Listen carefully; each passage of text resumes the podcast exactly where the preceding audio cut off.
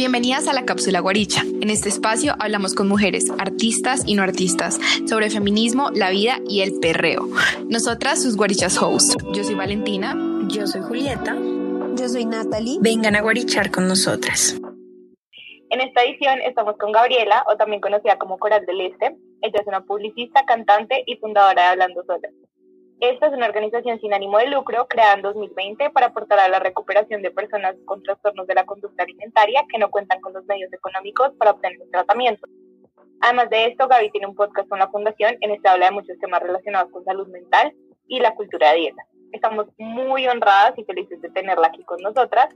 Sabemos que la cultura de dieta y el feminismo tienen mucho de qué hablar y hoy estamos tocando este y muchos otros temas con este increíble Hola chicas, gracias por esta introducción y por la invitación. Estoy muy muy feliz de estar aquí y pues bueno, orgullosa de todo lo que han hecho. Me encanta de verdad su proyecto. Gracias. Bueno, Gaby, cuéntanos un poco más de ti para que te conozcan las guarichas que aún no te conocen porque sabemos que eres muy conocida. Eh, ¿Qué haces ahora? ¿Dónde vives? ¿De dónde eres? ¿A qué te dedicas? Etcétera.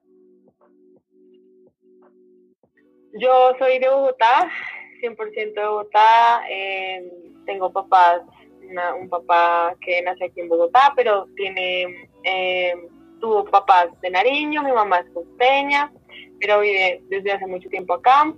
Soy hija única, eh, tengo 23 años, empecé en el mundo de la música, es la, de la publicidad, hace ya unos 5 años eh, siendo muy concreta con el tema de la publicidad, la música estuvo en mí desde muy chiquita, mi papá es músico, publicista, mi mamá es cantante, ella cantó jingles en los ochentas muy famosos de Coca-Cola, entonces fue una familia que con la que pues crecí todo el tiempo escuchando música, verlos cantar, se separaron en el momento, claramente yo era muy chiquita y no me acuerdo, pero ambas familias eh, y yo presente en cada, en cada división, por decirlo así, pues siempre estaban llenas de música, siempre me encantó la música, estudié teatro musical en un tiempo y luego técnica vocal, pero la vida, eh, después de graduarme del colegio, que es donde yo me encuentro realmente con lo que de pronto quería hacer,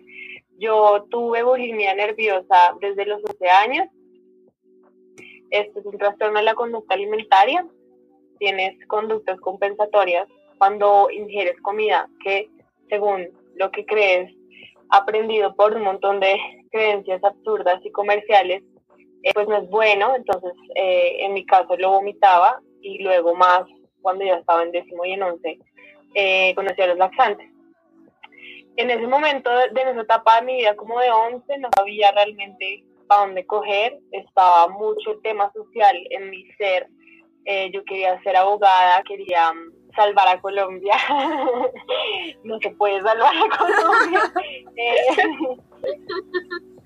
eh, ahí digamos que estaba como entre, entre, entre una lucha también interna por estudiar literatura, por estudiar, escribo mucho y me gusta mucho la poesía y mi sueño era también pues ser escritora de alguna manera. Eh, pero luego, yo no sé, me picó el mosquito social, vengo de un colegio con mucha trayectoria en las humanidades también, en, el ámbito jurídico, porque el fundador eh, era Carlos Medellín Forero, uno de los magistrados que murió en la toma del Palacio de Justicia, hizo esquema educativo y lo que hace el claustro moderno, que es donde me gradué, pues era muy enfocado en la persona y que eh, no es para la escuela, sino para la vida, literalmente el lema del colegio.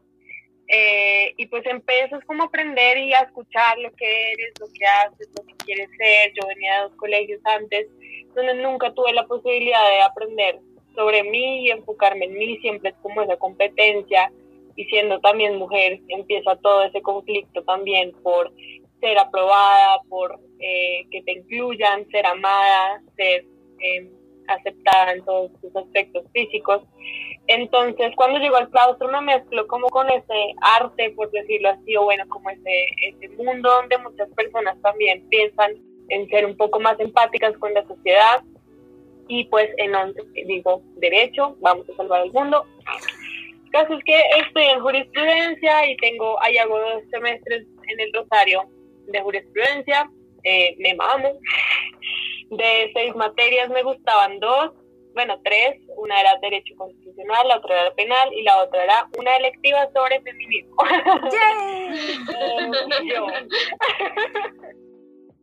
Ahí yo digo, yo, yo estaba en primer semestre, la lucha del primer semestre me tocó académico muy pesada, entonces fue como morir, pero en segundo semestre, cuando ya pasé las materias del primer semestre, pues me di cuenta que realmente no era lo que me gustaba, no era lo que me apasionaba, todavía mi bulimia eh, purgativa con los lactantes, sin entender nada, o sea, cuando uno tiene trastornos no sabe nada de que estás haciéndole mal al cuerpo, porque solamente mi pensamiento, que dentro de todas las cosas que yo, aparte de estudiar hacía, siempre estaba tratando de encajar y de, ya sean relaciones amorosas o de un grupo social, no sé, y pues parte de ese miedo también y rechazo a mi cuerpo pues era laxarme, porque pues claro, podía comer lo que fuera y me iba a laxar.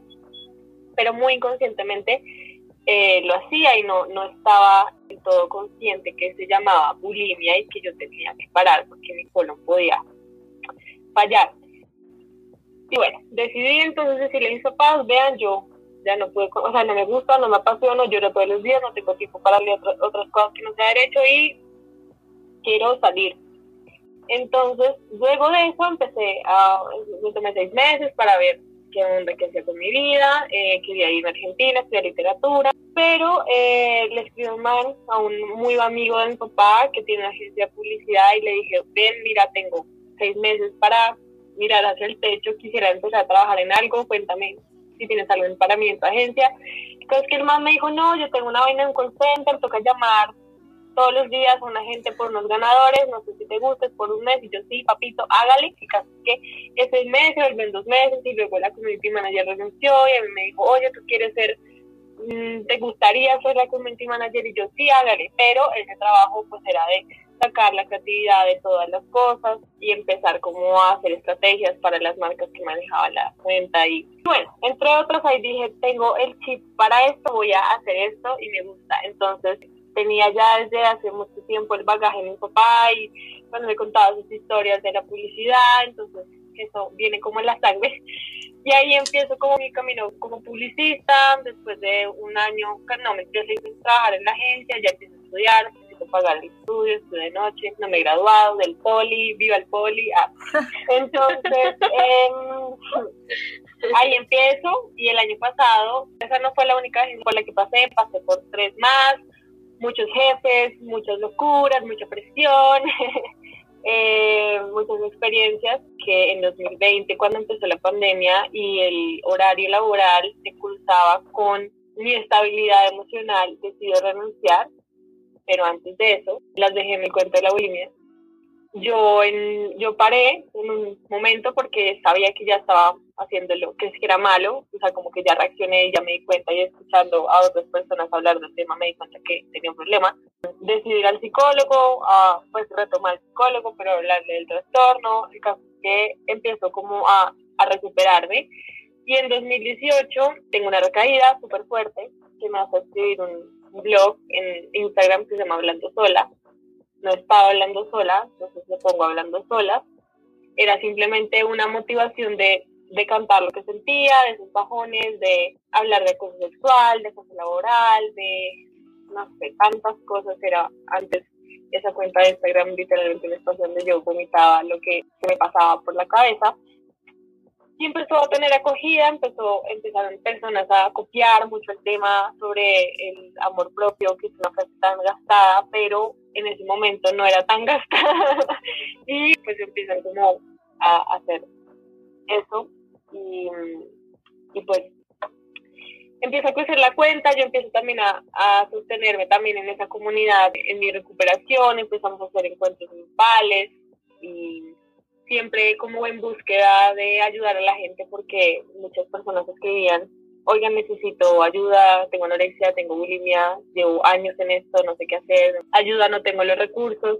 En el 2020 digo, bueno, voy a lanzarme al agua, voy a llenar los papeles, voy a ir a la Cámara de Comercio a ver qué tengo que hacer para fundar una fundación. Y entonces empiezo a reclutar a, a, las psicólogas, en este caso pensábamos que iba a aguantar todo con una, pero no, nos llegaron tantas solicitudes que pues claramente necesité muchas más. Hoy en día somos seis, entre nutricionistas, psiquiatras y psicólogas que apoyan a personas con trastornos de la conducta alimentaria que no han tenido un apoyo monetario y también de parte del Estado para su recuperación. Y pues llevo desde el año pasado, entonces pedaleándole, haciendo los podcasts, haciendo los posts, haciendo reuniones, mejor dicho, la todera, pero pues es con todo el amor y con la esperanza de que todo ese esfuerzo que todos hacemos aporta pues un granito de arena a muchas personas.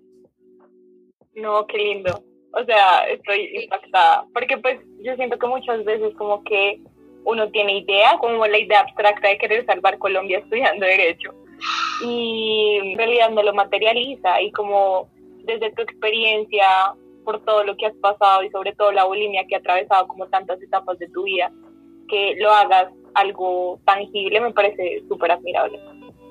Muchas gracias.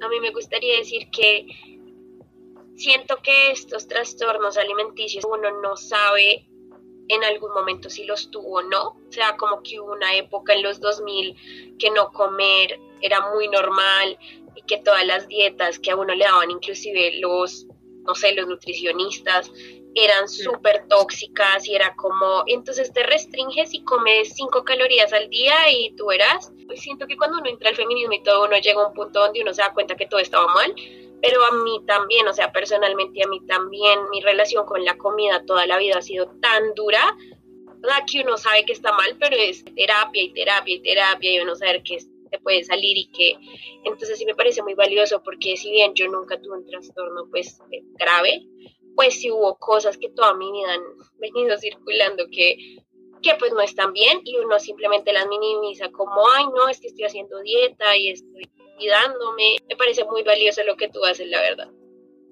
Muchas gracias. Y lo que dice Nata, como, o sea, que en los 2000 era muy normal no comer, yo siento que incluso ahora eso se, como que se maquilla de otra manera como comer comida eh, no procesada o estos son los alimentos que son más nutritivos, o sea, como que todas esas eh, etiquetas que se les ponen a la comida van migrando a hacerlo ver de otra manera, pero yo siento que igual sigue siendo restricción y que cada vez se va haciendo más difícil como distinguir en realidad si esto es un hábito como saludable, entre comillas, o en realidad es otra faceta de la cultura de la dieta pues la cultura de la dieta igual sigue presente 24/7, o sea, si en el 2000 nos decían solo come lechuga y no comas más, hubo esa tendencia a esa moda que también se volvió, ¿no? Con la moda de estar súper delgada, anémica, va migrando y también el concepto de saludable, siento que lo etiquetan de una manera que es súper nociva y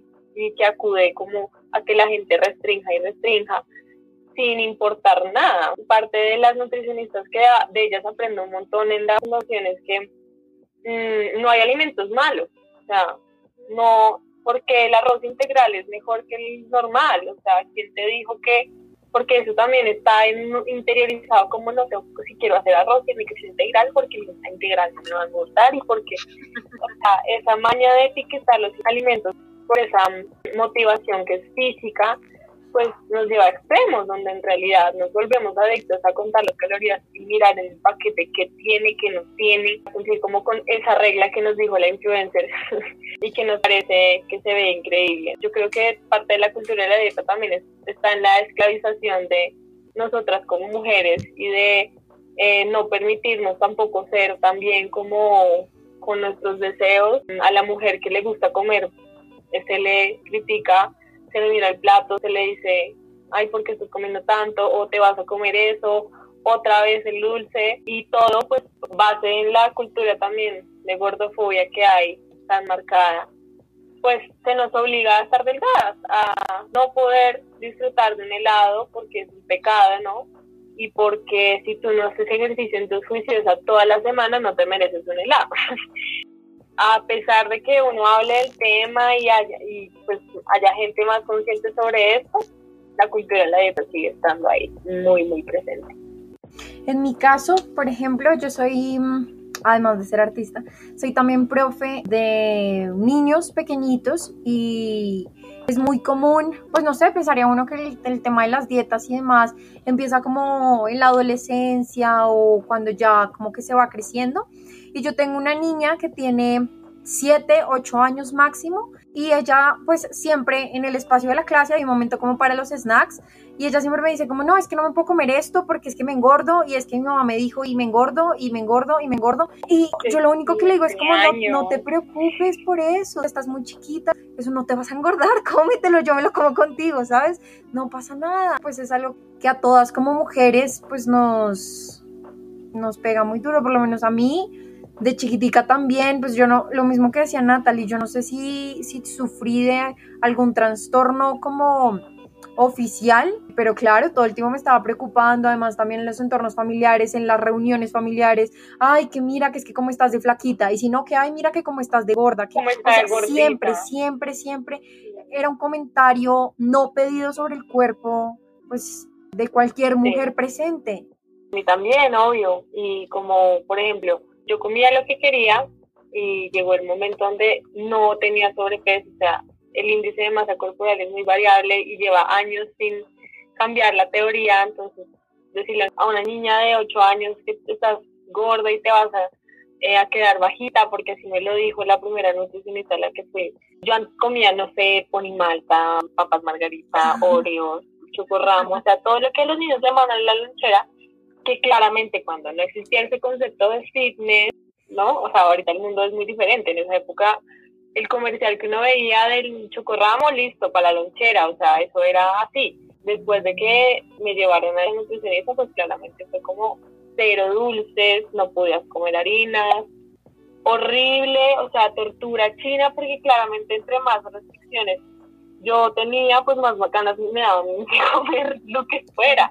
Entonces, para una niña que está como en plena etapa de, pues, no sé, compartir, ir a fiestas de cumpleaños, que las, o sea, las piñatas no podías porque estabas a dieta. Entonces, esos regímenes como que son tenaces porque desde ahí nos mentalizan a que no está bien. O sea, obviamente hay límites, ¿no? No quiere decir que ahorita pues todos los niños deberían empezar a, a comer con y malta eh, todos los dulces. Y no, eso ya no, ya sabemos Sí pero desde chiquitas estamos controladas, es muy impactante.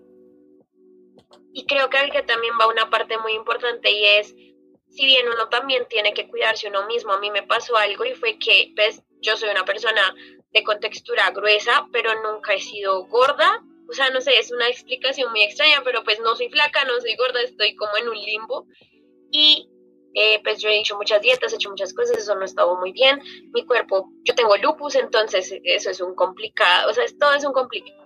Y yo me acuerdo que en la pandemia yo empecé a decir, no, yo no me voy a restringir, yo me quiero amar como soy, o sea, super body positive, yo quiero quererme, yo quiero amarme. Y ya llegué a un punto donde ya me estaba yendo al otro extremo, ¿saben? Como que uno a veces no sabe en qué extremo irse. Entonces llegué a un punto en donde dije, no, pues hoy me quiero comer una hamburguesa y el otro día, hoy me quiero comer una pizza, hoy me voy a sentir feliz, o sea, ya como que ya no me estaba cuidando como de verdad saludable y el cuerpo a uno le, le habla, a uno el cuerpo le dice, oye, no, hasta aquí llegas, no más, come mejor y, acá creo que no es restringir, pero tampoco abusar. O sea, siento que uno tiene que aprender a conocerse uno mismo y decir, bueno, yo quiero esto hoy porque lo quiero y no simplemente porque, porque tengo que hacerlo. Y siento que eso es lo que más he aprendido pues, en esta larga eh, lucha con la comida y es, uno tiene que hacer lo que lo hace feliz y darle todo el cuerpo porque el cuerpo es muy agradecido. O sea, cuando uno trata bien al cuerpo, el cuerpo reacciona súper bien. A mí me pasó como un poco diferente porque yo siempre fui una niña flaca, pero era muy poco saludable y eso es también como que la gente cree que alguien que está flaco está saludable y no es cierto, porque yo comía muy mal. O sea, como decía Gaby, yo comía que ponquecitos, que chocorramo, ni una sola verdura. Yo odiaba las verduras, o sea, no me podía atravesar ninguna verdura ni nada y pues eso tampoco es saludable, pero y eso también demuestra lo que estamos tratando de defender y es que el peso de alguien o la apariencia de alguien no es necesariamente relacionado con su nivel de salud, porque pues yo no estaba bien de salud, o sea, ¿cómo, cómo vas a estar saludable si no comes ni una sola fruta ni una sola verdura? Pero me pasó también que como era tan inconsciente de pues la comida, o sea, yo la verdad nunca supe que era una caloría, yo vine a saber que era una caloría cuando tenía como 20 años, o sea, es muy tarde, porque yo pensaba que todo el mundo crecía así, o sea, los niños crecían inconscientes de las calorías, crecían inconscientes de las dietas y lo que sea, llegué a la universidad y muchas amigas muy cercanas a mí me decían como no, es que yo tuve bulimia o yo tuve anorexia o todavía la tengo.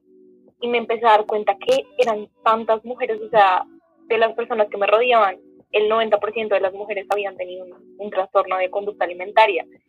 Y a mí me, me choqueó demasiado porque yo lo veía en televisión y yo decía, es algo muy lejano, pero en realidad es algo muy generalizado.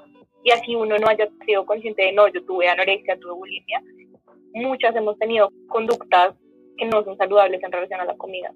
Y eso habla mucho de la cultura y de la sociedad en la que estamos creciendo y en la que están creciendo los niños, porque si Juli nos está contando eso, significa que nada ha cambiado. Y es lo que vende, o sea, que detrás del pan sin harinas, sin gluten, sin lo que sea, que esté para adelgazar, que la linaza de no sé qué, que la paja es pukitaka, esos inventos mágicos facturan todo lo que quieran. Y por eso es que nos invaden con ese tipo de publicidad, pues es, rentable, o sea, con tal de que tú tengas una señora, un señor ahí 24/7 tomándote tu leche, no sé, light, de lo que sea, bien, tú vas a ganar más si les metes el cuento de, de que eso es lo que te hace bien y lo que no te engorda. Pero pues obviamente, mientras uno se hace más consciente, pues Ana, lo que les digo, como los alimentos todos no se tienen que satanizar. ¿Por qué? Porque hay mucha variedad y entre la variedad tú puedes el que más te guste, el que sea mejor para ti, con el que te sientes mejor, sin preocuparte como, ay, fue pucha, me van a engordar. Obviamente, los extremos, como, como comentaba Natalie, de comer todos los días hamburguesa, pizza, pues no, porque también el colon, porque están eh, no sé, el corazón, muchas otras cosas que nada tienen con yo decir que entonces esa comida es mala, ¿no? Sino que en exceso sí puede llegar a alterar la salud. Todo esto en relación al feminismo, ¿cómo fue conectando con tu vida? ¿Cómo llegó el feminismo y cómo de repente hizo clic en todo esto que pues has vivido y, y demás? Yo en el colegio mm, tenía ciertas nociones como que sí sabía que las mujeres necesitábamos como esa equidad social, económica. Em, y en la universidad, en la, en la, en dos, en dos materias, tuve una que era como historia del derecho colombiano, una cosa así, eh, con un gran profesor y por cosas de la vida nos hizo escoger como un evento histórico con una amiga, escogimos el, el voto a la mujer, o sea, el primer la primera oportunidad para la mujer en Colombia de, debutar. Y ahí empezó como a desencadenarse un montón de cosas porque fuimos a, la librería Luis Ángel Arango a mirar los periódicos, todo y todos los recortes de ese día.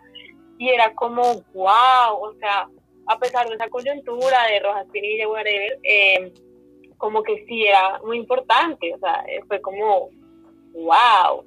Y ahí empezamos a investigar mucho más a fondo porque había en la época muchos movimientos feministas de mujeres que querían que el voto se hiciera realidad para ellas. Y cuando esto empieza, como que empiezan a rotar revistas y un montón de información a las mujeres para que se animaran ese día a salir a la calle. Estuvo eso, estuvo pues la cátedra esta que les digo que la electiva que era sobre el feminismo, donde debatíamos de muchos temas, donde empezamos, yo me acuerdo que empezamos la clase con, con un artículo que hablaba de madres y esposas, de cómo las mujeres tienen que servir para ser mamás o para esposas. Y ahí empieza como todo a revolotearme. Eh, el, ahí empezó como esa inclinación, yo siento. Luego, ya cuando estudié en el tema de la publicidad, fue más que todo por mi cuenta empezar a leer, empezar a, eh, a seguir también todas las cuentas que ahora existen sobre feminismo, sobre colectivas, pero principalmente yo siento que en cada mujer está esa necesidad que le toca también pararle bolas, ¿no? Como todas las violencias también que a las que nos someten a las mujeres en el día a día, desde los trabajos, desde que un man, un, empleado de la misma empresa en donde trabajas se crea mejor que tú por el simple hecho de que es hombre, de que te digan niña y no mujer, así tengas títulos, así ya te hayas desarrollado, así, mejor dicho, tantas cosas que yo me fui topando con esos, esas, esas violencias donde, donde estaba trabajando y empiezo como a despertar, en ese despertar pues ahí empezó también lo de balance entonces cuando les cuento que, que empezaba a hablar mucho también de feminismo o de mm, acoso y demás, era por eso, porque más que un hombre y yo decir este hijo de madre machito eran las mujeres, eran mis compañeras, bueno, una compañera que se reía de las bobadas, de los chistes que me dan chistes misóginos, machistas,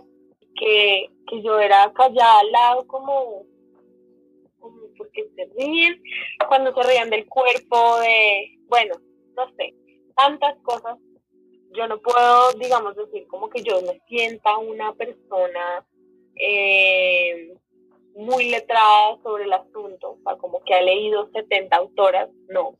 Yo siento que he empezado mi propia exploración leyendo desde Judith Butler, Angela Davis, eh, bueno, Roxane Gay, ahí voy, em, pero entendiéndolo, masticándolo, porque leer teoría feminista o teoría de género no es así como el librito que te lees en dos días, eh, sobre también, digamos, sobre el género, el género no binario, por ejemplo, de Judith Butler, que es un libro que, o sea, que no es fácil la, el primerazo, que resaltas hasta el número de la vaina, porque todo es importante.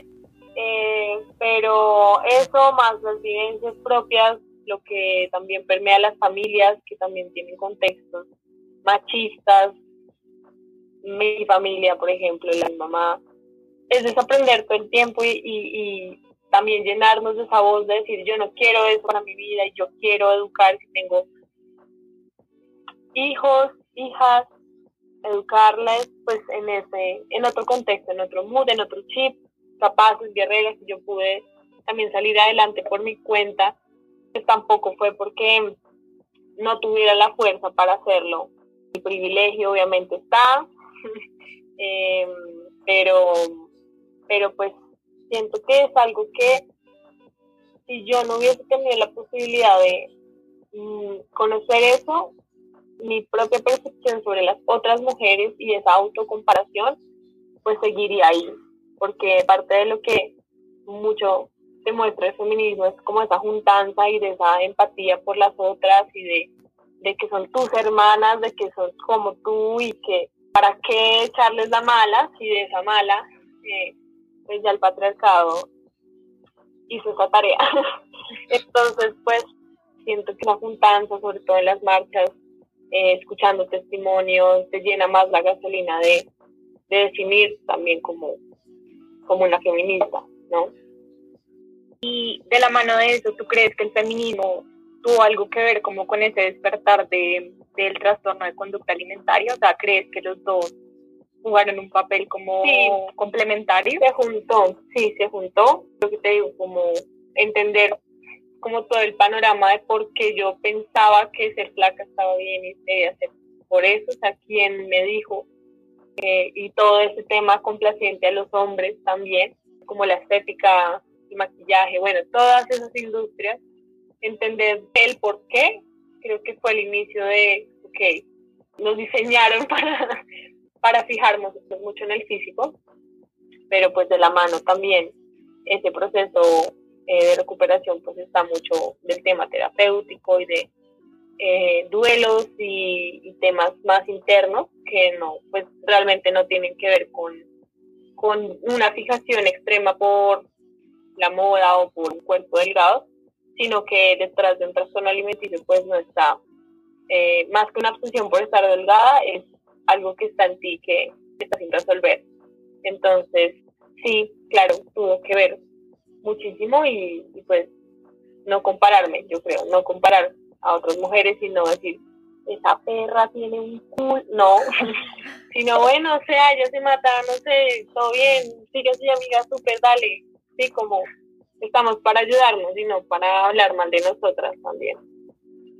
Eso último que acabas de decir es pues una de las cosas más importantes que de hecho en Guarichar comentamos mucho y es el apoyarnos entre nosotras, el dejar de creer que somos enemigas entre nosotras y que entonces porque la otra está más bonita, maldita, esa es, se lo está dando a todo el mundo y se operó y, ¿sabes? Como esa envidia que nos enseñan desde pequeñitas a relacionar todo entre nosotras como un intercambio, bien sea sexual o de cualquier otro tipo, pero que no fue eh, ganado a pulso o por inteligencia o por nada más, sino porque, sí, no sé, eso que acabas de decir me parece que con el feminismo cobra mucho más sentido. Y, pues ahora que estamos hablando también de toda tu experiencia y de los trastornos y demás que trabajas en tu fundación, yo también quiero resaltar algo que decía Vale atrás y es el hecho de que muchas veces asumimos que porque está flaco entonces está saludable. Y en mi caso yo también siempre he sido muy flaquita, de hecho a mí en las reuniones familiares siempre me decían como,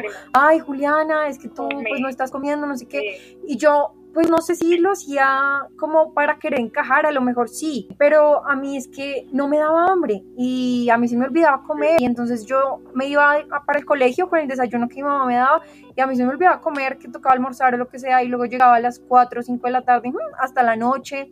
Y un día recuerdo mucho que mi mamá me fue como a abrazar y me dijo como Juliana tú estás demasiado delgada, me hizo pesarme. Pues como con el uniforme y esas cosas pues eso no se nota y pues yo pesaba muy poquito para la edad que tenía. Y obvio, se asustó un montón y tal. Pero yo llegaba a las reuniones familiares y seguían con lo mismo, con el Juliana, es que tal vaina y Juliana. Y entonces es, es como un, yo sé que, que tengo que comer y que esto le está haciendo bien, pero la otra parte también está ahí como luchando contigo. Sí, es, complejo. Y es más duro porque pues se supone que la familia, o sea, como que lo que nos han hecho creer es como la familia, es el círculo de apoyo, y la familia es la que está ahí, pero a veces uno como que tiene que tomar un paso al costado y decir como, en realidad es mi familia o son como estos hooligans que me hacen bullying cada vez que nos vemos, porque a mí me pasaba igual. Y, o sea, toda la vida me dijeron como, es muy flaca, porque no comes más? Y a mí en realidad no me daba hambre, o sea, pero no me daba hambre de verdad, o sea, porque pues, estaba desnutrida, yo no sé, no me daba hambre ya. Y cuando pues yo me fui a intercambio a Inglaterra y cuando volví del intercambio, obviamente me había como 10 kilos. Y cuando ellos me dieron, decir como, ay, pero como estás de gordita, no, tienes que, tienes que bajarle, no sé qué. Entonces es como, yo siento que más allá de los estándares y todo esto, es como cuál es la necesidad que tienes de comentar sobre el cuerpo femenino. Y es que sobre el cuerpo femenino, porque sí, pues, o sea, obviamente si uno ve un man que se subió de peso, pues uno sí dice como, bueno, está gordito, pero no se hace el mismo hincapié como se vuelven policías del peso del hombre, no, o sea, es con los cuerpos femeninos y con esa obsesión de regularlos como si fueran los de ellos. Sí, total, ¿no? Y digamos que ahorita el tema también de la obesidad, pues también es, complejo, como esa línea entre estar gordo y no, no tienes ninguna afectación en tu salud y esa línea donde ya en serio pues estás diagnosticado con obesidad y tienes que tener ciertos tratamientos. A los gordos, así sean saludables, les van a decir gordos en una manera negativa. Entonces es como siempre se nos pone el ojo, ¿no? Que nos felicita cuando estamos delgadas, cuando tenemos que pero no hay como un punto donde la gente no opine. O sea, uno sea blanco negro y la gente va a estar ahí opinando. Y lo que decías del círculo de apoyo, yo creo que también el feminismo ha aportado en eso. Si tu familia es tóxica no te aporta para un culo, pues no pasa nada si te alejas. O sea, familia es familia. Eso es más rebuscado y lo más tóxico que existe porque, pues, fija, o sea, es una idealización ¿no? de la familia, mamá, papá, abuelos, lo que sea, así, unidos por siempre, la economía, pero en muchos casos donde en serio las familias arruinan la vida y la estabilidad mental de las personas porque no pudieron aprender que eso, esas cosas se dicen. Alejarse está súper bien.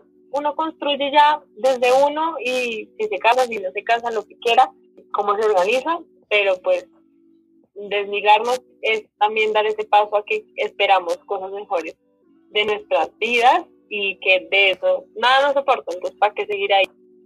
Eso es muy cierto. Y también siento que, que, va a ser siempre muy complicado, pues, uno enfrentarse a la vida en sí. o sea, si es difícil enfrentarse a la sociedad, a la familia, yo creo que es, está muy peor. Bueno, ahora te vamos a hacer unas preguntas que son como unas preguntas flash, por así decirlo.